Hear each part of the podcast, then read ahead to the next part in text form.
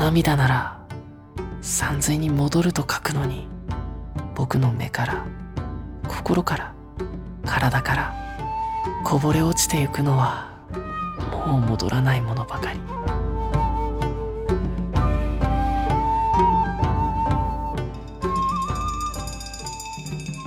呀，我是飞面，我是 Taco，我是黄瓜酱，大家好，欢迎来到 TSP 怪奇档档案。欢迎大家。啊，今天呢又是这个百鬼夜行的一天，嗯对，那今天的百鬼夜行的主题是大妖怪，对终于讲一些霸气的东西了。以前空谷碎是什么呀？只是一个弓箭盒子而已。也太过分了吧？嗯，对，古空岁吧，空谷岁，连人家名字都念错。他不值得我记住他的名字。古空岁听到都会伤心的。对，所以今天我们会跟大家讲几个大妖怪。呃，首先是酒吞童子，嗯。然后呢是这个呃灰夜姬，还有一个是这个玉藻前。想了半天，一个一个蹦出来的，当然，这个灰夜姬它并不是来自于鸟山实验的那个百鬼的那个记录，嗯对。啊，但是它现在也基本上被划在百鬼这个分类里面了吧？对，毕竟已经进入阴阳师了嘛。啊，那就我这个抛砖引玉艺术家，我再来抛砖引玉一次行，我们接砖啊。啊。那先跟大家讲这个酒吞童子，嗯但是大家也知道，在阳阳鼠阴阳师里面，嗯就大家非常爱磕的一个 CP 是酒吞童子和挚友啊和慈木童子，对对对挚友。那那么呢，我今天就把这两个妖怪放在一起讲好了，嗯啊，因为其实慈木的故事没有那么的复杂，嗯对。那先讲一下酒吞，那我们说酒吞呢，它的日文名叫什么呢？它叫十天斗吉。啊对，然后呢，它的这个名字我们一般都叫它酒吞童子嘛，但是它其实也可以叫酒颠童子，或者酒颠对，或者嗯九天童子。哦，嗯，对。那酒吞童子呢，是根据一个小说叫做《玉家草子》的，然后这个“家”这个字吧，是那个《王者荣耀》里面伽罗那个“家”，然后这个字儿嘛，就有比较多读音。对，可以读伽罗什么的。嗯，我就不太确定啊，有可能读音会有错哈。反正就是这本小说它的一个记载，说呢，原本在一个叫做月后寺的地方，一个寺庙啊，这个地方里面有一个小和尚。这小和尚呢，他有什么过人之处呢？长得那是非常的英俊啊，相当的英俊潇洒，想和和尚谈恋爱了。然后就招来了很多人的这种嫉妒和陷害。哎，就天天就说他呀，编排他呀什么的。然后呢，这个小和尚，哎呀，就逐渐产生了一些恶念，啊，就觉得黑化。哎，这这些人怎么就老老天天的就是这么说我呢？就特别不高兴。嗯没有想到的是，这样的一些怨念积攒的越来越多，嗯，越来越多之后呢，就让这个怨念化成了这个妖怪九吞童子。哦，从他的怨念里面脱胎出来的一个妖怪。没。错，没错。哦，所以呢，这个这个是一个说法，还有一个说法呢是说，在这个伊吹山，因为我们知道，其实好像看了一下这个《百鬼夜行》的一些妖怪体系的传说，有说是在伊吹山，有说是丹波，有说是这个大江山等等的、啊，反正就是这个我们就不去细考究它了，我们就来说这个伊吹山的传说啊，说是伊吹山有一个神明啊，他有个儿子，但这个儿子呢，他也是心中有一些杂念，他本来是啊神明的孩子嘛，嗯。但是心中有一些杂念，就被一个高僧啊察觉到了。嗯，这高僧就说：“这不行啊，你印堂发黑呀。你身为一个神明的儿子，对吧？我渡了你你，你天天的啊，在在在在在这儿有这么多杂念，不行。于是呢，他也被赶出了这个寺庙。嗯那被迫赶出来的这个神明的儿子就是酒吞童子。啊，对，然后他来到了这个我们说大江山的那个地方。大江山鬼王开始了。哎，他就纠集了一一大帮的恶鬼，然后把大江山作为了一个据点，然后在周边就是去作恶啊，去生事啊，然后烧杀抢掠啊，强奸妇女啊，不作无恶不作，对对对，所以他这样的一个行为肯定是很恐怖的嘛，嗯周边的一些村民们都很害怕他，所以他的名声也就越来越大了起来。哦，恶名。黑化名声。那刚刚讲的呢是酒吞童子他的一个算算是背景吧，嗯算是背景。但是大家要知道的就是酒吞童子他其实是平安时代的几大名妖之一。是呢。。对，酒吞童子和九尾狐和这个崇德天皇所化作的这个大天狗是一并称为日本三大恶妖的。嗯，九尾狐就是我们接下来可能要讲到的玉藻前。对，对然后这个酒吞童子也是我们说统领群妖的这个百鬼之王。就鬼王，哎，对，鬼王。那么酒吞童子大概长个什么样呢？刚才说了，英俊帅哎，气吗英？俊帅气，非常的潇洒，哎，非常的美丽，哎，动人。不是说他是那个英俊的僧人化成的一个妖怪吗？是怨念化成的，还是个和尚，说不定是秃头。但是大家要知道啊，他化成了这种妖怪了之后，嗯外形肯定是有一些变化的。要丑陋一呃，点。要丑陋一点。哎呀啊据说这个九吞童子的身躯是极为健硕，哇非常的高大。你知道有多高吗？嗯说身高有六米。啊！哇，对这么高？，对，说身高有六米，然后说整个人虎背熊腰，嗯长着一张红色的脸蛋儿，然后头顶是基本上比较秃的，啊，说还这点倒有是猜中了。对，说还有几缕比较凌乱的一些碎发啊，这个样子。啊，老妖怪感觉呃，老妖怪，天山童姥那种感觉。说他头上长着五个犄角，嗯然后一共有十五个眼睛。啊，对我没有办法和他欢爱了，朋友们。然后说他穿着这种格子织作的这种外衣、嗯啊，然后呢腰间系着这种野兽的皮啊当然这个形象是作为一个恶鬼的形象出现的。就像山间对土匪，对，你知道吗？有点有点山大王的感觉。嗯对，但是你说这样的一个鬼的形象，呃，好像听起来也太妖怪化了，嗯不太像日本的这种妖怪，总是有一种魅惑的感觉嘛。对啊，对，那么在九吞童子危害人间的时候，他又是怎么危害的呢？他一般就会化作一个英俊的男子，哦会化作一个人形啊，嗯非常的英俊。因此呢，他也被认定为吧，算是最英俊、最帅气的一个妖怪。啊，对，但是他的化形不是他的本体嘛？哦，你怎么说呢？你你看你怎么理解？啊，猪刚烈也是这样，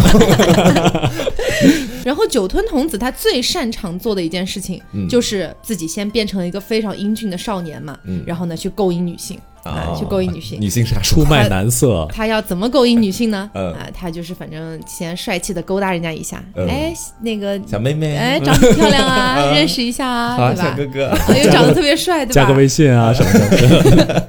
然后这样了之后呢，他就会把这些女的，要么是当场吃掉，要么是拐到自己的那个山洞里面去之类的地方，就是他那个群妖的那个地方，啊哎，拐到自己的据点。那不谈恋爱那直接吃不好了，为什么还要就非多此一举拐这么一下他？们享受这种狩猎的快感因感为他，因为他还会把其中一些女性囚禁起来当奴隶使用，啊！对，他是一个非常丑女的妖怪。天哪，他会怎么吃掉这些女的哈？嗯他一般呢都会找处女，嗯对，一般都会找处女，然后跟他们行一些苟且之事。嗯，行完苟且之事之后，吃掉他们的血肉，但是据说酒吞童子最喜欢吃的是女性的 nipple 的地方。啊，啊，他好恶心啊，渣男啊有点恶心。后来呢，因为他这个名气越来越大嘛，嗯就开始有很多人就在指责他呀，就是反正周边 能吃奶？后来有一天啊，有一个池田中纳言啊，他应该是姓池田，他的官位叫中纳言、嗯。啊，这样的一个人，他呃，我去查了一下中纳言，他大概的一个官职所在应该是四等官的次官，啊。也就是说可能没有那么那么高的官职，但是也还是不错的一个小官儿小哎对我感小官了。觉，我感觉纳言好像在日本的很多神话里都有出现，因为我一会儿要讲的那个《辉夜姬物语》也有一个大纳言。啊，大纳、啊大纳言是更高的一个职位，大纳言是相当于丞相下面的一个官儿，哦，非常大的一个官儿，就感觉经常都被编入这种神话的体系之中。嗯，所以我们现在提到的是只是一个中纳言。不是上不是大哪爷，但他即便是中纳言，呃也还是有一些这种权就权势所好歹是在的个官儿嘛。哎，所以呢，他就去找到了一个人，谁呢？安倍晴明。啊，哎，找到安倍晴明说：“哎呀，我这我女儿不见了，是不是被那个酒吞童子给弄走了？这可咋整啊？”啊然后安倍晴明说：“你不要着急啊，嗯老铁，我给你算一卦。嗯于是呢，给他一卦，哎，刮出来，哎，他是被大江山中的恶鬼所伤啊，啊，所以，哎呀，这一下不就知道了吗？嗯这大江中的恶鬼还能有谁呢？除了九根童子没有其他人，那不就他了吗？嗯于是呢，就找上了源赖光他们几个人，嗯还有源赖光手下的四大天王、嗯啊，还有一个勇士，他们一起去讨伐。但我们讲讨伐的故事之前，还有一个妖怪也要跟大家讲一下，因为一会儿呢，他也是在讨伐的过程当中，相当于间接被讨伐了。挺惨的，他叫做慈木童子，哦哎，就前面提到的这个挚友慈木童子呢，我查了很多的资料啊，就是到底去查他跟九吞童子的关系到底是什么样的。你真的很感兴趣对他们俩的 激情。因为那是我在阴阳师科的第一对 CP，对。但是呢，有很多的一些稀奇古怪的说法。最正统的说法是说，慈木就是九吞的一个手下，啊相当于算是一个可以算是一个副将吧，和星熊童子一起左右互阵这样子。搞办公室恋情，但是呢，也有一些说法，甚至有的说的很离谱啊，有一些说什么慈木是酒吞的儿子，啊，还有些人说慈木是酒吞的这个情妇，等等的，情对，直接变情妇，所以有很多我个人觉得没有那么靠谱的一些说法，这里就不拿出来跟大家细说了。嗯，那我们来说慈木童子。慈木的日语呢叫做伊巴拉 k 多吉，嗯但是呢，这是直接叫他慈木童子的一个说法。更早的时候，慈木童子还有一个称号叫做罗生门或者罗城门之鬼。哦，罗生门之鬼，我似乎听说过。罗生门好像非常非常有名气的，是，嗯那呃，这个东西呢，它的读音非常非常之复杂，我研究了半天啊，我研究了半天，我不确定这个读音到底是对还是不对，但是也跟大家说一下没。事儿，你且说，我们且听着。哎，好的，它 叫做拉就莫诺尼。大概是这样一个音吧，啊，反正特罗生门的奥义，我觉得特别难念啊。呃，就是说这个慈木啊，他的一个背景故事是这样的。据说呢，他原本是这个慈木人，但是他母亲怀他的时候怀了多久？怀了十六个月。啊，哦才生下来。于是他生下来之后呢，就觉得哎呀，肯定是个鬼或者哦鬼子这种感觉，就反正不是正常人。不是好事情。嗯，然后他这个爸妈也觉得好像不太吉利啊，生了嗯十六个月才生下来，跟哪吒似的。给这 扔了。对于是真的就把他扔了，啊把他抛弃在了路边。后来呢，他就被一个理发店的一个老板收养，就理发店老板也是比较有善心啊，给他收养。长大了之后呢，他就成了一个托尼老师的学徒，哎，跟着发廊小哥，对发廊小哥跟着发廊小哥一起就是在那儿给别人剪头发。嗯结果有一天他在工作的时候啊，不小心划破了客人的头皮，嗯那个血就流出来了嘛。嗯血流出来之后，他下意识的就伸舌头去舔，啊哎，呀，好恶心呐！啊克制不住啊就舔人家的血。奇怪的是，他觉得 Oh my god，这个味道怎么会如此的甘美？太鲜美了。所以呢，因为这件事情发生，相当于理发店的老板也觉得留不住他了，嗯他肯定就是个鬼了你。是嗜血狂魔，说我我我也对你仁至义尽了，那你就嗯走吧，这样子。那至于它为什么叫做罗生门或罗城门之鬼呢？呃，我们先介绍一下罗城门啊，因为之前在节目里面讲到过，之前的应该是第一期的时候，哎，讲到过说这个日本的平安京，它是按照这个中国的长安和洛阳一起去建造的嘛，嗯，所以呢，整个道路都是那种棋盘式分布，就是非常的、呃四四方方，然后对称规矩的那种哎，整齐横横竖竖的那种感觉。嗯对，然后呢，中间有一条大道叫做朱雀大道，是在它的正中央这样铺过去的。然后这个朱雀大道就把整个京都分为了左右两边，嗯，而罗城门这个城门是位于平安京朱雀大道的最南端。啊它的高度呢大约有十八点五米，然后是红色的柱子，有三排的这个坊门，嗯然后人们就相信罗城门在某一些特定的时间上面，它会变成一个阴阳两界的通道。啊哎，类似我们说鬼门关那种感觉。对对对对，啊有一种这种感觉，人们就相信说，通过那扇大门就可以到达冥界，或者是地狱，或者其他嗯大家不知道的一些奇所以怪的世界。罗生门就是生者与死者徘徊之地，没错差不多这种感觉。没错，所以这个门就变成了当时人们觉得会影响人们生死的一个大门。嗯那么慈木童子为什么被叫做罗生门之鬼？是因为在日本的一些歌谣里面，像比如说《罗生门》啊，有个歌谣就叫《罗生门》，嗯还有一个歌舞伎的一个剧叫做《立桥》嗯啊，人们都把这个就是罗生门之鬼，相当于隐喻或者唱作是慈木童子，啊，哎，所以大家就慢慢的传承下来，都觉得他应该是这个罗生门之鬼。是在罗生门下面徘徊的一只鬼。对，他在罗生门下面徘徊，他是要干嘛呢？他其实不是为了人，他是要把那些误闯到人界的妖怪带回到正确的路上。啊，哎，有这么一个作用。好像做善事儿，好妖怪的感觉。他也不是为了人，他只是为了自己的妖怪。另外呢，关于这个慈木童子的传说，我们就要开始说到了啊。刚才不是说到那个就是酒吞童子那边嘛，啊，说马上要去讨伐人家了。那其实呢，这个慈木童子被这个理发店赶走了，不能让他当托尼老师了之后，他就慢慢跑到了，也是跑到了大江山。啊，哦投靠酒吞童子了吗？有一点像吧，有点像投靠吧，反正融入了他们那个妖群这种感觉。上了梁山了，加了微信群了，开始。对，反正他也是进去了，然后呢，嗯也算是一个小小的副将在旁边了。嗯那么这个时候呢，酒吞童子这边哈，就是袁赖光六个人，哪六个人呢？首先是源赖光，然后是源赖光的四大天王。这四大天王呢，分别是渡边刚、坂田金时、浦部纪武、对井真光。嗯，哎，是这么四个人。好想听一下他们的日本名字啊。哎呦我天哪，那你可真是难倒我了。真会问问题。那不过中间这个坂田金时，我觉得大家可能听起来，哎，有点耳熟，好像在银银魂里面出，现过。坂田银时是不是他？呃，是这样的，有些人是戏称说坂田银时是坂田金时的弟弟啊，什么什么的。但是实际上呢，就是他们俩没有什么直接的关系啊。据说是当时这个空之大猩猩为了创作，哎，然后就取了这么一个梗吧，相当于把坂田金时的这个名字改了一下，换过来。啊其实他们好像没有一个原型的关系、啊，是这个样子。然后呢，刚不说六个人吗？然后源赖光加上四大天王，还有一个人是勇士藤原保昌、啊，他们六个人一起去讨伐了。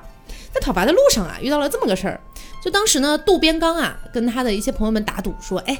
嗯，咱们平安京啊，就因为当时是平安时代嘛，说咱们平安京啊，这个妖怪这么横行，你说我要是晚上在这个朱雀大道上走一走，你说我要是没有遇到妖怪，哎，我是不是就就就还不错？哎，我觉得就打个赌哎，打个赌好不好？嗯呃，这我觉得我不会遇到妖怪，哎，比如说你肯定会遇到。所以从这个传说来看的话，如果百鬼的这个传说是真的的话，那么其实当时的一个妖怪确实是很横行了，嗯在朱雀大道哦，平安京的正中间的那条大道上啊，居然还能说有妖怪出现，妖怪，对对对。嗯所以当时呢，他们就反正就说，哎，那去走走看。于是呢，就在朱雀大道上走啊走啊，逐渐走到了一个比较偏僻的地方。嗯，这时候有一个女子出现了，是九吞化作的吗？还不是九子木啊吞，是子木。啊，对，说啊，我迷路了，就是我不知道要怎么回家，你们能不能帮帮我？嗯，然后呢，哎呀，这几个男人一看，哎呦，这这这挺好，小妹妹不错呀，啊，那跟着我们一起吧。这是酒吞的情妇呀，就说那你就上我们的车吧，好吧，嗯我们就带你一块儿走。然后说呢，是护送到这个女子大概到了五条渡口这个地方的时候，嗯哎，这个女的呢其实就是慈木了、啊。这个女的呢突然脸色一变，就抓住了这个渡边刚的头发，嗯想一口咬上去把他咬死。但是呢，渡边刚当时带着一把名刀，叫做资切，自切，据说它就是一把斩妖除魔的宝刀。嗯，所以这把宝刀一下就看出来了，这个妖怪想要行坏事，嗯。歘的一下就把慈木童子抓着他头发的那个手哦，给砍了下来。鬼手是这么掉的，对，嗯。所以这个资切后来也就被称为鬼切，哦，相当于是一个尊称，鬼切在阴阳师里也是个式神，是，所以就是相当于，呃，这把刀就变成了就是后来的尊称鬼切这个样子。哦啊，当然啦，关于这个慈木童子手腕被砍的一个具体时间点，有很多种说法。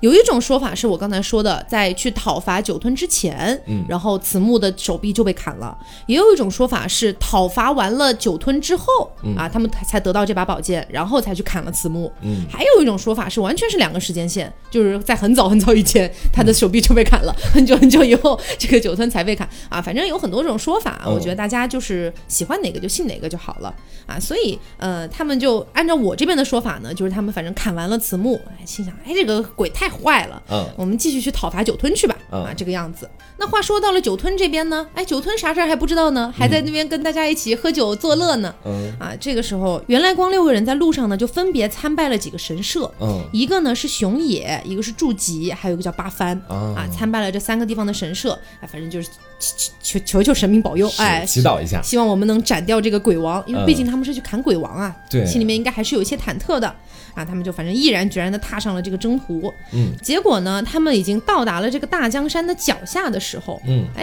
说突然山洞里面出现了三个老人。这三个老人说啊，哎，我们分别是来自于金国、纪国和京师附近的啊，啊反正我们是三个呃老人。三个地方来的，哎，他就三个老人说，我们的妻儿啊，也是被这个酒吞童子所杀害的，嗯，所以我们今天也是来想要跟他报仇的。我们一起来讨伐的，哎，但是袁赖光一看你们三个老人，你们凭什么 你？们能做什么呀？哎，说说我们也是要去讨伐他们吧，嗯不不如就把这个任务交在我们身上吧。嗯哎呦，这三个老人一听可以啊哎，呀，尊老爱幼啊！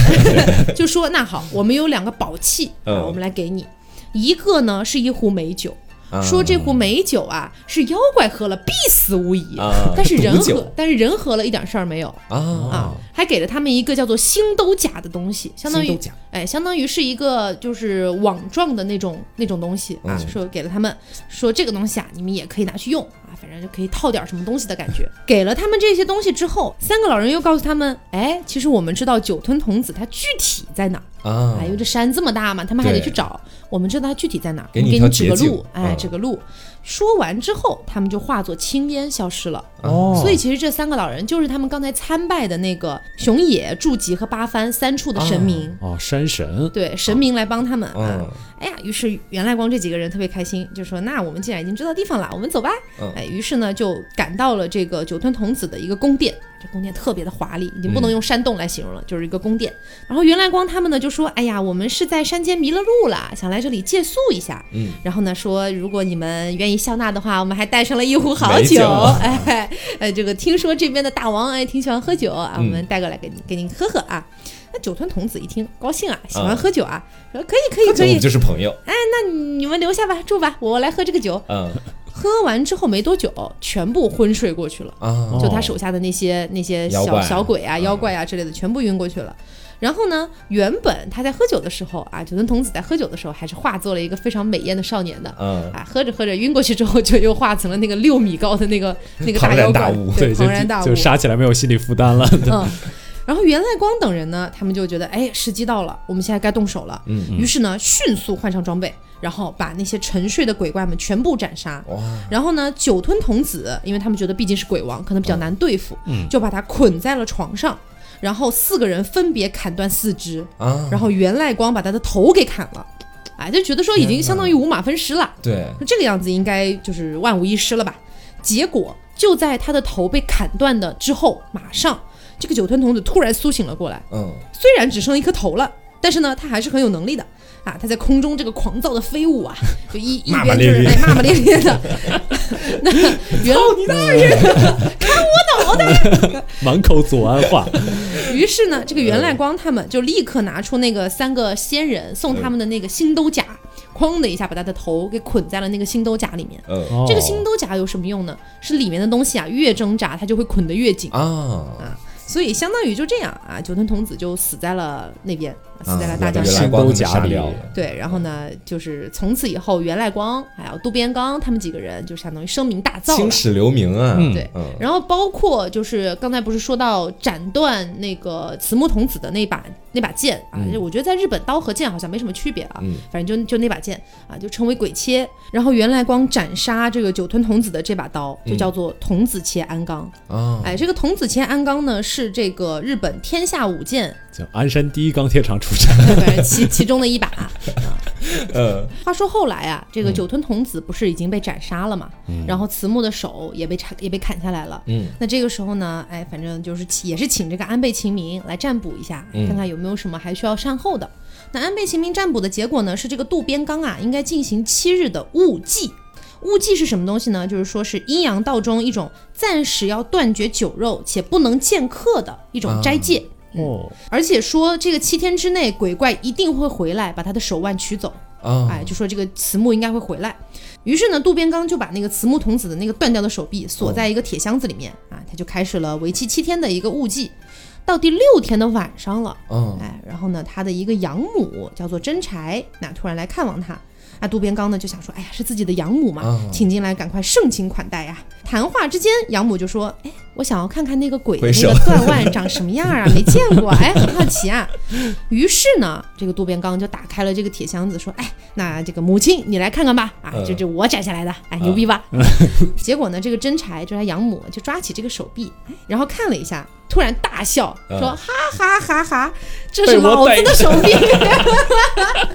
我就知道，” 相当于其实是慈木变成他养母的样子，回来把这个手臂给骗走了。最早的诈骗犯，对，所以其实我觉得有一些人猜说慈木是酒吞的情妇，好像也有迹可循吧，因为他好像在这两个故事里面都是变成女人，对，这种感觉。是嗯他好像很爱变成女人，我觉得这跟《罗生门》可能也有一定的关系。就是我之前看那个一部日本电影也叫《罗生门》，嗯大概很出名对对，它大概就讲述真相其实就是呃有很多种。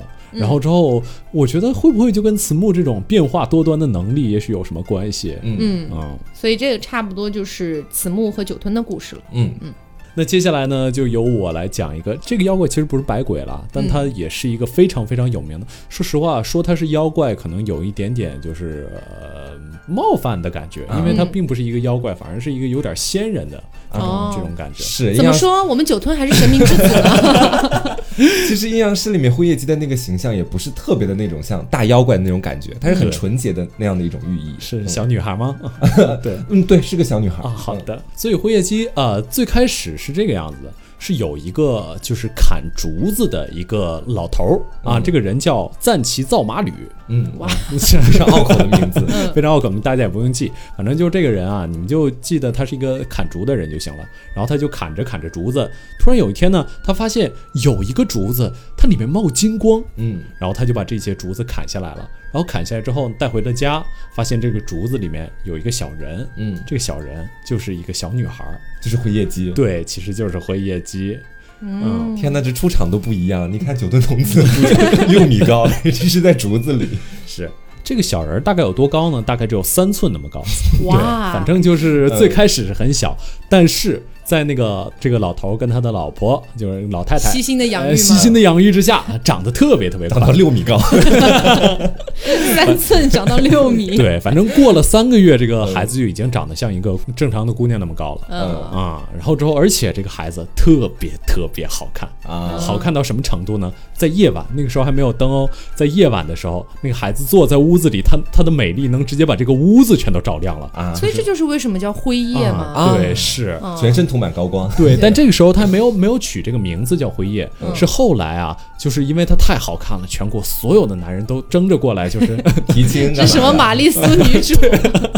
就那个玛丽苏就把他们墙凿一个个小窟窿，然后就想偷窥他。天哪！对，我觉凿壁，偷窥？对我觉得日本的这种这种偷窥的文化，有可能就从这些方面就能至少能体现出来一点点。嗯于是这个老人就请了一个叫斋部秋田的人，给他起了一个名字，然后起这个名字叫嫩竹的灰夜姬。啊，嗯，然后这个时候，因为灰夜姬实在是太好看了，这全国所有有名的钻石王老五都来了。最有名的五个钻石王老五，分别是这个第一个是石竹国的皇子，嗯然后第二个是车迟国的皇子，嗯，第三个叫右大臣阿部玉主人，什对，么？反正就是名字很长。然后之后是大纳言，就是嗯刚才说的那个官职非常非常高，仅在丞相之下的那个官。嗯然后第五个是一个中纳言，哦那叫时尚马吕。反正就是这个时尚哪旅？时尚马吕马马马。时尚的马旅时尚是吗？对，是，反正就是就是就是这么五个人啊，然后之后他们都想着，就是尽量能不能娶到辉夜姬啊，实在是太好看了。嗯于是就劝那个卖猪翁说：“你要不然劝劝你女儿嫁给我们，这嗯女大当嫁嘛。然后这个卖猪翁就跟辉夜姬谈心说：“女儿啊，对吧？虽然我知道我不是你爸，但是你这个作为女人，迟早是要嫁人的，是吧？”嗯，然后之后灰夜姬就说：“对，是要嫁人，但是我不想嫁。哇，女权斗士对对对对，灰夜姬应该是日本最早的女权斗士之一了。然后那卖猪翁就说：“那你为什么不想嫁呢？”灰夜姬说：“我没办法看到他们的人品怎么样，也不知道他们是不是真心的爱我。于是呢。灰夜姬就说：“那要不然我给他们出五个非常非常刁难他们的条件，嗯如果他们能达到的话，那我就嫁给他们。嗯首先，第一个是这个石竹皇子。对石竹皇子，他的条件是什么呢？他说：你去天竺国给我取一个钵来，就是应该是那个神波，嗯，就是我相信应该就是和尚会用的化缘的那个对对对，钵是吗唐僧可能交给了如来佛祖门前的那那两位的那个波，嗯有可能就是这个。石竹国的皇子呢，也是个非常非常的怎么说呢，就是有个小聪明的一个人。嗯他就想着，反正我随便拿一个波，这个你也知道对你也不知道啊。于是他就随便拿了一个波，然后这就是没有真心。对，这就没有真心。他去旁边的一个大和国拿了一个波，然后这个钵，当然他也不是那种就是直接就拿回来了，毕竟要体现一下自己经历了千辛万苦的旅程。好于是贱哦于是他就等了三年，嗯他等了三年之啊后就把这个波拿过来了。嗯然后之后这个辉夜姬说：“我记得这个波啊，它一般来说在夜里都是会发光的，像我一样，对 在夜里会发光的。那那你这个波为什么一点光都没有呢？”嗯然后这个这个石柱国的皇子说实话，他一下就知道自己被拆穿了，但是他心里心理素质非常棒，嗯他就说啊，是因为你太好看了，所以这个波在你面前就不敢发光了。你可闭嘴吧！对，太会美颜了。是，然后这个石柱国的皇子就被淘汰了。嗯所以说这个好像有一个日本的谚语，就是从这个地方来说，石柱国皇子这种被拆穿了依然厚颜无耻的行为，就叫扔波。扔波，哦嗯，对哦，嗯，然后接下来第二个就是车迟国的皇子，车迟国我倒真有查到这个国家的位置，就是据说啊是在新疆的一个地方啊，然后这个那么远跑到日本去，车迟国其实咱们的那个《西游记》里应该西游记里有提到，对，哦什么虎力大仙、鹿力大仙、羊力大仙、哦那几个就是在车迟国。然后这个车迟国的皇子呢，被给了一个什么样的任务呢？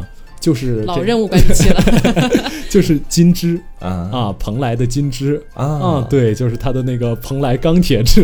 啊！所以是辉夜姬的金枝吗？对，是啊啊，不是这个金枝不是辉夜姬的金枝啊，这个金枝是长在蓬莱的一个非常非常遥远的山上。嗯辉夜姬就跟这个皇子说说你过去去那个山上，那个山我也不知道在哪儿，然后那个枝我也不知道是不是长在那儿，不过你给它取来，我就做你的老婆，就这个这个样子。然后这个皇子呢，这个皇子也是一个有点小聪明的一个人。啊，不靠谱。对他想了一个什么样的办法呢？他遣散了所有的部下，就带着周围的几个人，嗯然后到了港口，跟大家说说再见了，妈妈，今晚我就要远航了。对，然后之后他就走了。嗯但是实际上他没走，他就实际上就是跟大家告别之后，他悄悄摸摸又回来了。然后他回来找了几个工匠，然后他就跟这几个工匠啊一块儿的努力的做这个金枝。真的男人没一个好东西真。的，对就不能为人家去找找吗？对啊，都在偷懒。很难找啊。然后他就找了呃六个这个工匠，过了几年之后，真的把这个金枝给造出来了。这辉夜姬得多大了？对又过了几年。没有没有，他们应该是同时的、哦啊，是就是跟之前的那个三年是同时的。哦好的然后他把那个金枝就拿给辉夜姬，辉夜姬一看，哎呀，这个好像是真的金枝啊，嗯这样我可怎么办？怎么拒绝他比较好？然后之后灰夜姬就想各种各样的办法，然后之后问那个啊，你这个金枝从哪儿来的？然后皇子对答如流，啊，哇哦，说那个准备充分。对，我在一个非常遥远的山上经历了千辛万苦，我本来觉得那个山要沉下去了但最后的没有命悬一。线了。对，最后我终于命悬一线的把这个金枝拿到了取了回来，就是为了娶你。这个接下来这个六个工匠就跑了进来，啊，对他说这个皇子没给钱，啊，这也太……败在这里吗？对啊，他说这个皇子我每天六个工匠说我每天跟这个皇子日夜劳作，从来都不休息，结果皇子不但不给我钱，最后竟然不告而别就走了。这个皇子也挺穷的，我感觉到。这个皇子真的很过分，于是这这个事情就被辉夜姬给拆穿了。嗯，然后这个皇子之后非常非常的丢脸，他也没有办法再见自己的家人了，所以他就好像躲进了一个深山之后就再也找不到了。嗯，所以说这个故事就叫离，丢脸丢成这样吗？就非常非常丢脸。这个故事叫呃，也是流传下了一个谚语，这个谚语叫离魂，就用来形容日本那些非常非常丢人的事情。啊，离魂，，嗯。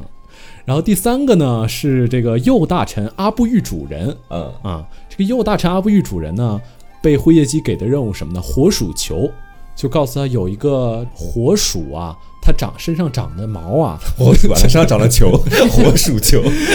这个火鼠啊身上长的毛啊，然后它能做成一件衣服。这个衣服呢，你穿上之后，它就就是火烧不伤。说这个这个衣服啊，在大唐据说是有的，嗯。然后你就努力去找吧。但这个阿不玉主人，这属于就是这几个人里比较靠谱的，他是真的用心去找、啊。真去找了，老老实实的。但没找着。呃，。对，找不不找了很久，他托了汉朝的一个官员去找，嗯。然后找了很久，然后这个官员最后说找到了，但是你得先给我定金，然后这个嗯定金是多少呢？是五十两金子，那个时候应该不算特别少。嗯这个五十两金子，他最后拿到这个火鼠球，哇，果然美轮美奂。嗯嗯，然后之后他就带着这个火鼠球到辉夜姬的面前，辉夜姬说：“那既然是火鼠球的话，应该烧了也没事儿吧？”然后就，对啊，因为因因为火鼠球一般来说是耐火的嘛，嗯所以才叫火鼠球。结果烧了一下，一下就变成灰烬了。啊，对，所以说这其实是假的火鼠球。那官员骗了他对，被他被骗了。啊，天哪，好惨啊！！唯一一个真心的，对，他也不是自己去找的，就很努力了，这个人已经算是比较靠谱的一个人。嗯然后所以说，努力而不能成功的人，这个谚语留下来的就叫阿布主人。阿布主人，哦嗯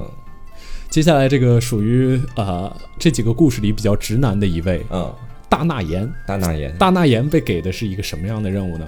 让他去寻找龙头上的珠子。我觉得这个任务真的应该是的，真的应该是比较难的。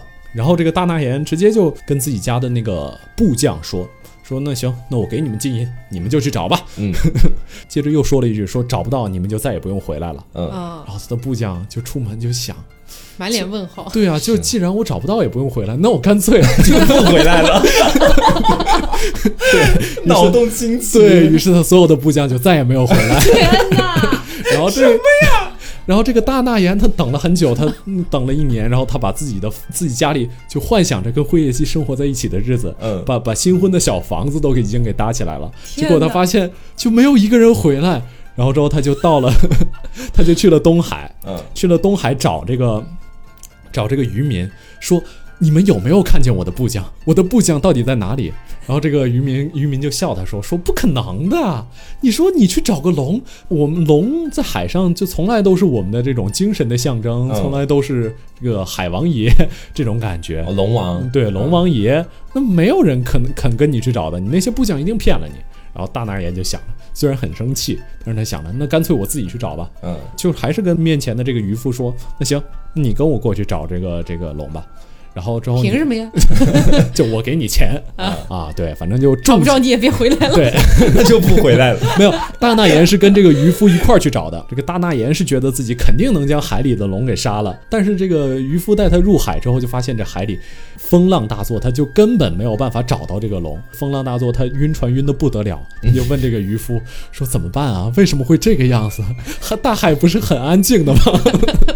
然后这个渔夫就跟他说：“说你一定是出来要杀这个龙王。你不说嗯傻逼，你把大海给得罪了，嗯。你把龙王给得罪了。然后这个大纳言吓得不行，就赶紧在在船上向这个龙王请罪，然后请了很久很久的罪，最后也是这个人到了一个荒山上，然后最后经历了千辛万苦才回到了日本，然后之后他就再也不敢去见辉夜姬鲁滨他要说逊漂流记恭迎龙王回宫，对。三年期限已到。对。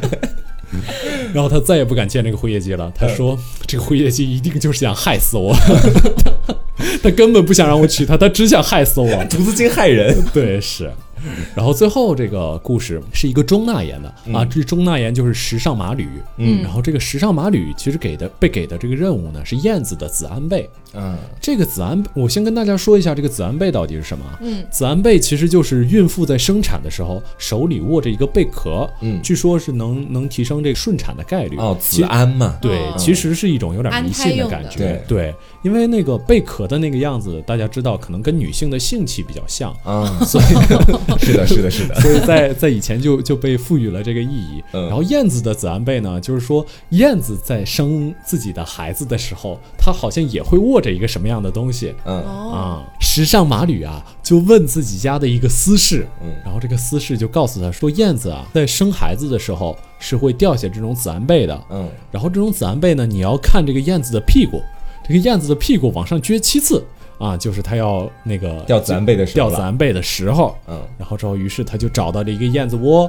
然后他就用绳子把自己吊到了燕子窝的旁边，嗯打算去摸。然后他看到那个燕子掉了七次之后，手伸到了燕子的巢里，然后之后他抓到了一块坚硬的物体，那个发现是一颗鸟蛋。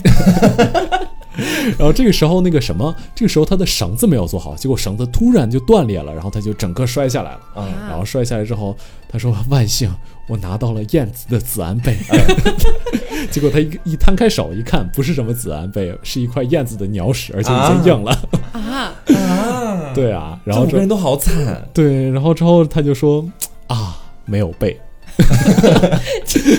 就这个好像也变成了日本的一个谚语，嗯就是说没有背就形容这个事情非常非常的让人遗憾。啊，哦，没有背。对，然后之后辉夜姬其实已经很可怜他了，辉夜姬给他写了一些信，说鼓励他说虽然没再有加加油。鼓励，对茶味鼓励，嗯，，对虽然没虽然没有背，但是你还是要加油 哦。茶 对，就这种感觉。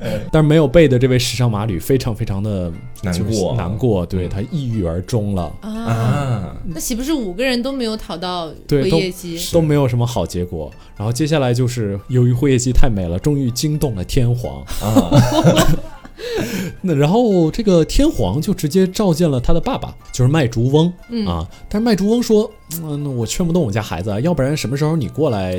就对来搞搞啊。即便你是天皇也没有用啊。对啊，那你什么时候？要不然你亲自过来吧。”然后之后这个天皇就有一天亲自直接过去了，然后看到辉夜姬，果然就是特别美，丽的惊为天人对美轮美奂，万紫千红。对，果然美轮美奂。然后之后天皇于是抓着他就想往自己的车里拖，天皇怎么能行这种苟且之对，事？结果辉夜姬突然一下子就变得不见了。啊但是他不仅不见，而且还跟天皇说话，说那个你不能这样对我，你要再这样对我，我我会依旧不见的嗯，啊！我就是辉夜姬，其实是有自己的超能力的。这就是嗯辉夜姬那个幻境的感觉吧，嗯，在阴阳师里面。是，然后之后这个天皇就没什么办法，天皇就只能撤退了。嗯啊，天皇，但是天皇这个跟辉夜姬也算是可以，就互相建立互互留了微信，嗯然后两个人就互相传一些诗句，就可，以也也算得上互相调情了。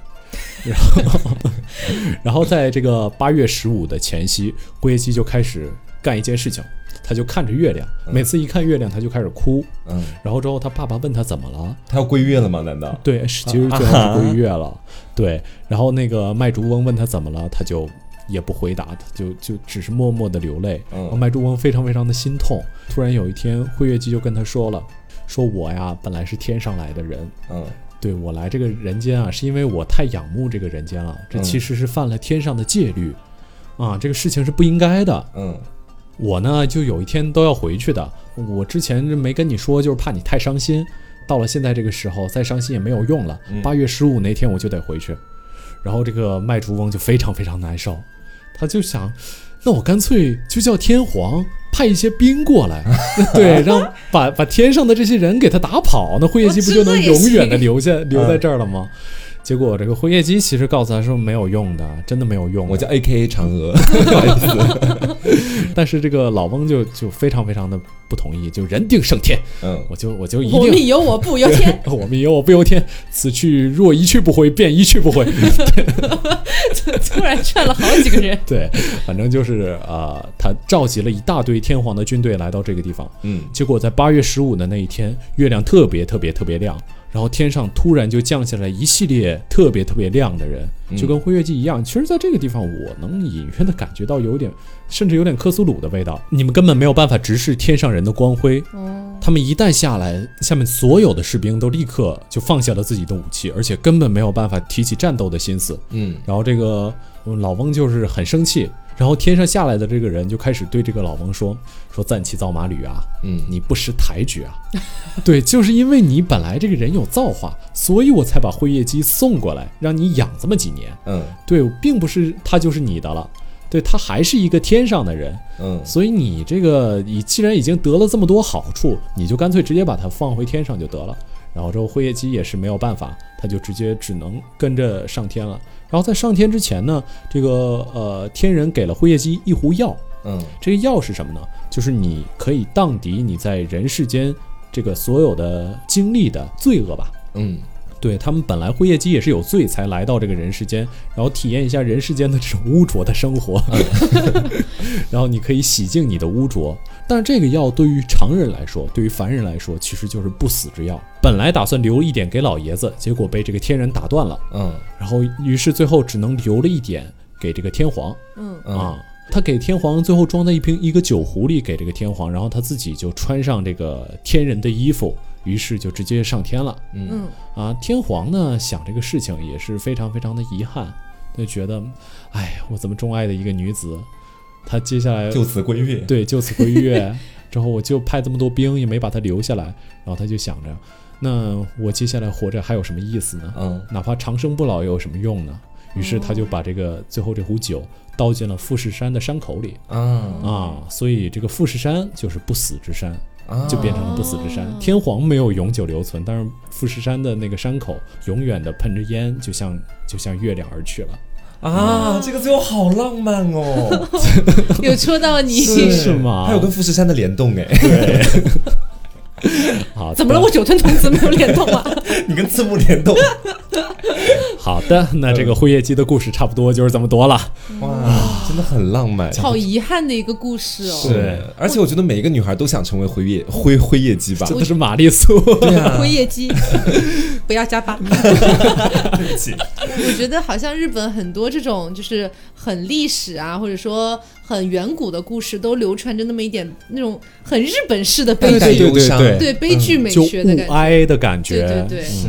嗯，好，那我接下来跟大家来讲一下今最后天的最后一个大妖怪。嗯最后这个大妖怪可以说是我目前看过所有的妖怪故事里最厉害的一位了。嗯，而且呢，他的身上啊，因为刚刚听了你们的故事嘛，他的身上没有那么多的情感纠葛。我觉得他的可以说整个妖声就是在打架怎么就是战斗。家家家国仇恨是吗？也没有，就是它本身那个妖性啊就很烈，其实。哦，对，我要跟大家讲的这个其实就是玉藻前啊，嗯这个大妖怪，在阴阳师里也是一个首屈一指的存在吧，应该讲。嗯，其实说玉藻前呢，它其实在日本本土的最早的那个传说当中啊，它只是作为传说当中迷惑日本当时的一个天皇。这个天皇呢叫做鸟羽天皇，他是日本的第七十四代天皇。他当时呢是迷惑这个天皇作为狐狸精的这样的一种形象去出现。但是啊，我们说一开始呢，可能他的那个妖怪自传只有这么一小段，后世的人呢逐渐给他开始增加，增加的这一部分呢是说。当时的日本文化受到中国文化的一种影响，嗯大家就觉得说，其实这个玉藻前可能一开始是来自于中国，made in China，妲己一直爱主人。是，当时人们觉得说玉藻前它是一种阴气的结晶，而且呢来自于中国，懂得一种化人之术，甚至于还说呢，她当时在中国就化身为了这个绝色美女叫妲己啊，嗯。妲己其实是 A K A 玉藻前，其实对。对，然后当时她还当上了这个商纣王的宠妃嘛，嗯，而且呢，据说当时她嫁给了这个商纣王之后啊，在妲己的淫威之下，整个商朝的百姓可以说是生活在水深火热当中，是。因为这个这个王他只爱自己的女人，不爱自己的百姓嘛。当然，这部分的历史好像在中国现在已经有另外的一些说法了。嗯有人说纣王其实一点都不残暴，然后说妲己也没有害人，嗯只是因为后来的一些杜撰让他们都细说嗯，变成了坏人的样子。对，而且我觉得经常有中国古代的这些这个封建士大夫，每次遇到亡国的时候，就把问题推给女人。嗯我其实觉得这个问题 有点过分的。是我们前面说到说这个妲己嫁给了纣王之后嘛，纣王开始就不管百姓了，嗯所以说整个国家处在水深火热当中，这个国家慢慢的就逐渐不行了呀，就被周边的这个新兴的周政权推翻了。嗯，推翻了之后，妲己想，嗯，没有政权了，那那那 老天还待在这里干嘛？跟 你一起喝西北风吗？所以就不行啊，这个妖狐呢就你就是妲己本人吧？妖狐就跑跑到印度去了。到印度去了之后呢，他化身为了这个摩羯托国的这个班族太子的王妃，叫华阳天啊，又开始继续去当王妃去了。他一辈子我觉得只是当王妃，历史上所有的恶女都是她。对他当了这个班族太子的王妃之后不久，他可能又思念起了中国的生活，然后逐渐呢又回到了中国，开始了他隐姓埋名的生活。哦，啊、然后呢，到了唐朝的时候，这个日本派遣使者，这个使者名字叫做吉备真备，他到中国来了。然后这个妖狐当时可能又在中国待的，哎呀，又又想要出去玩玩了，对不对？这跟跟你真的很像。然后呢，他就溜进了这个使者，溜进了吉备真备的船里，到日本去了。嗯这也就是说，我们为什么说这个玉藻前他后来就到日本那边去作乱了嘛？嗯当然了，我们说，其实，在我们刚刚所说的这一段来到日本之前的故事，说他在中国的这部分故事，其实我们前面也说了嘛，是因为他的形象受到了一部分中国文化的影响。嗯哦那其实呢，在日本后世的这个小说和歌舞伎的作品当中，给他填补的生平，以上说的都是这些，也就是后面杜撰出来的。嗯在填补之前，他其实是作为日本的一个本土妖怪，有他自己的一个传说在里面的。哦那我们接下来要讲的就是他在日本本土的一个土生土长的妖怪，嗯他的一个成长史。玉藻前，她最初的名字呢叫做藻女，长大之后呢，和我们前面所说到的这个辉夜姬一样，也是变成了美女，嘿越来越美啊！这美的不可方物，貌美如花，温润似玉，琴棋书 琴棋书画样样精通啊！真的是所有的好词儿都在她的身上。就我发现这些大妖怪的本来本体都有一种就好看的感觉，好是女妖怪，对，嗯太好看都不是人。除了我们慈母，之后呢，这个美了之后就肯定会被天皇看中嘛，按照固定的剧情，他就被这个鸟羽天皇看中了。被鸟羽天皇看中之后呢，鸟羽天皇给他赐名，你就叫玉藻前吧，他的名字就这么而来。嗯，时光呢慢慢的往前走，逐渐流逝啊，这个玉藻前凭着天皇的恩赐，他的权势开始越来越大了，你知道。然后呢，权势越来越大之后，这只骚狐狸，他的心里开始动了一些可能想要统治这个国家，或者有更多更远大的想法在其中。之后呢，他就开始动手了。他动手的方式是用自己的妖力，突然间让这个天皇重病，然后卧床不起。哦，天皇家的御医来了之后，无法查明这个原因啊。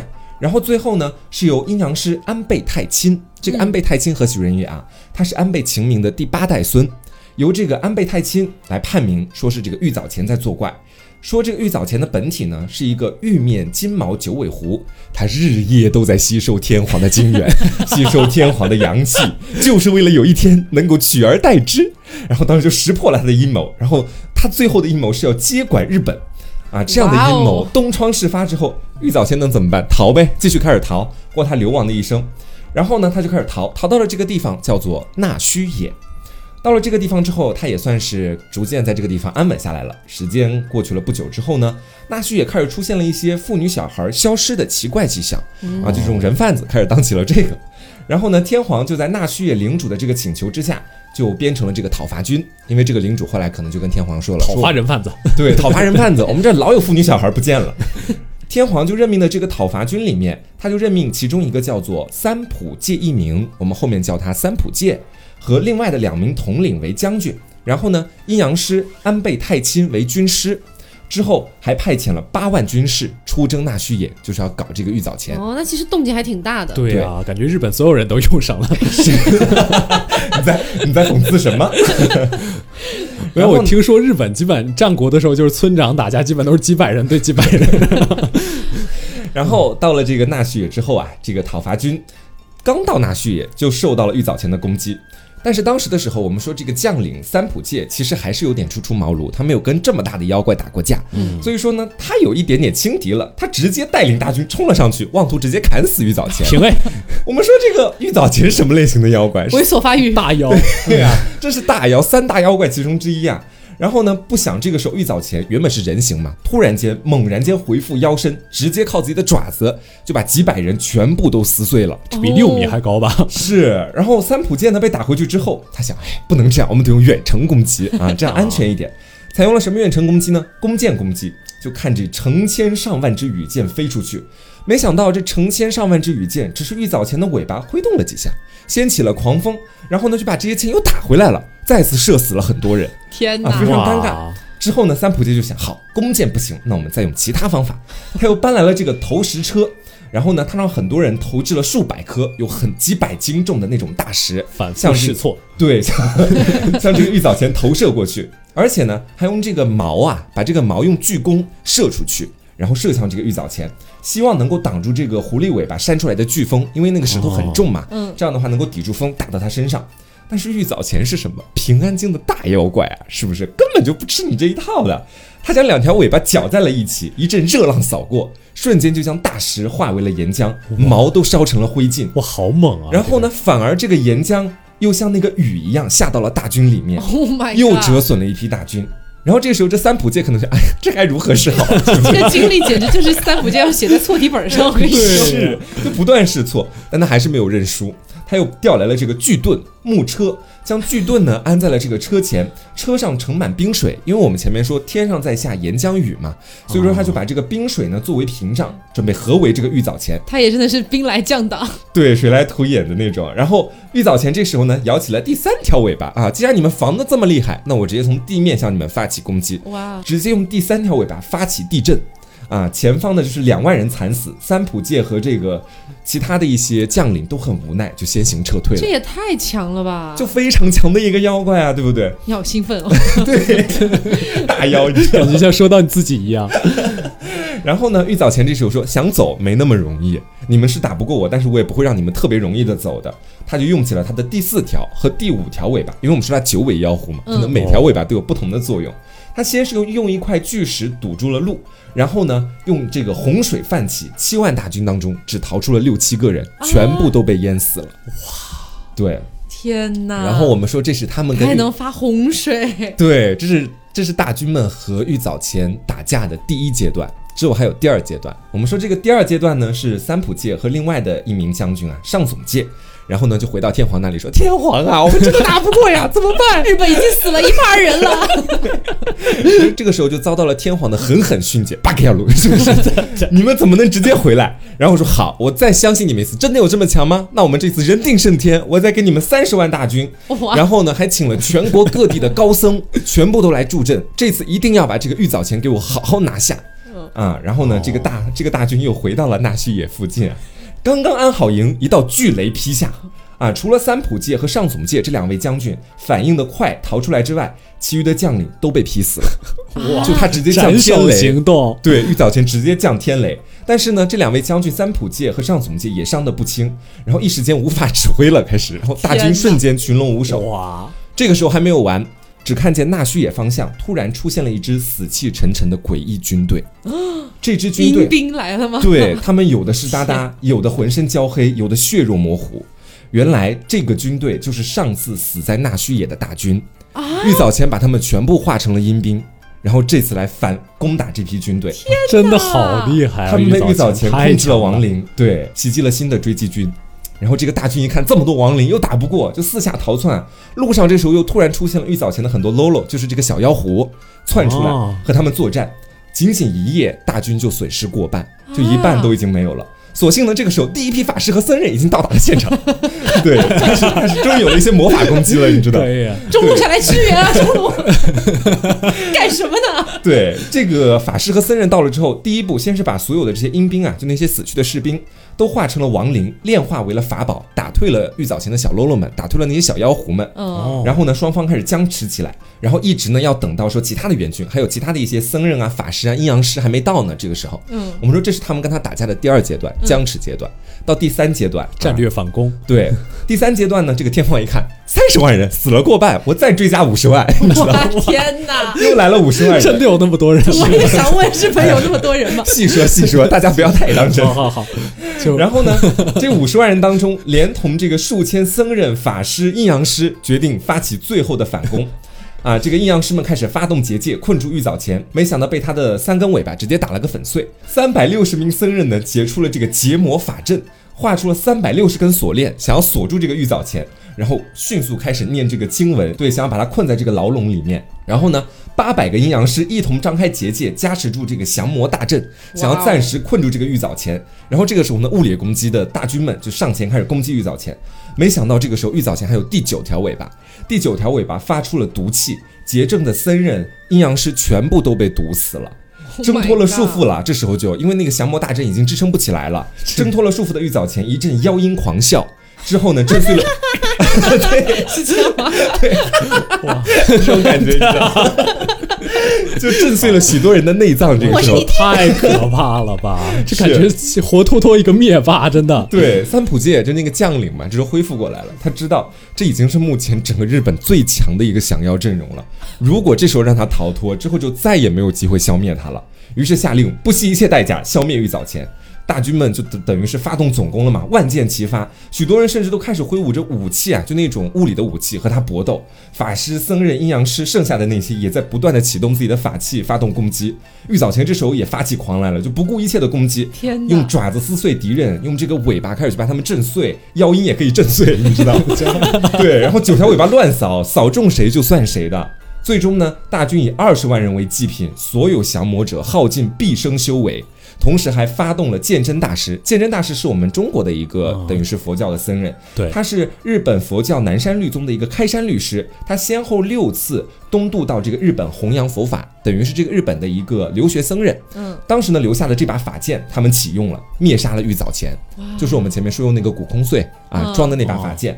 对，但是呢，就算是这样死了之后，他的尸体也化成了巨大的毒石，散发出来的毒气杀死了附近的所有动物，杀生石，这就是杀生石。天哪！附近的居民就多次请高僧想要把这个杀生石弄掉镇魂嘛，但是呢都被他的毒气所害，这些高僧都没有办法拿这个杀生石没有办法，直到南北朝时代的玄翁和尚才成功将这个杀生石成功破坏，而这个被破坏的杀生石呢也没有说就此消失，它是飞散到了日本各地。至今无法确定他们具体的下落，天哪！这是这就是大妖怪玉藻前，真的太凶猛了，真的很猛，我哎，跟你讲，酒吞要是跟玉藻前在一代一个尾巴吧，大概，就是一个尾巴。哇，太强了吧？这完全不是一个水平的呀！是，这也就是我前面给大家铺垫的。我说玉藻前可能是我心目当中最强的妖怪那，他这么强的话，纣王为什么会死？不知道 直接化身不就好了？那时候妖力可能还没有那么强大吧。呃，后来又去印度修炼了一下。对，嗯，所以今天就是跟大家讲了这几个大妖怪的故事。嗯然后呢，其中我觉得最强的，我们就是公认是玉藻前玉了，真的是太强了，感觉这都快把整个日本灭种了。对，你会发现他的故事里没有什么，比如说字幕九吞的友情啊，或者什么那什么其他就很纯粹的杀杀杀，对我打打打就是纯粹的打，就我是这种感觉。你爹这种感觉。我是你爹。好，那也希望大家喜欢这期节目，嗯然后喜欢的话不要忘了素质三连。点赞、评论、加转发。嗯，那我们下周再见喽！我是 taco，我是微面，我是黄瓜酱，拜拜。拜拜。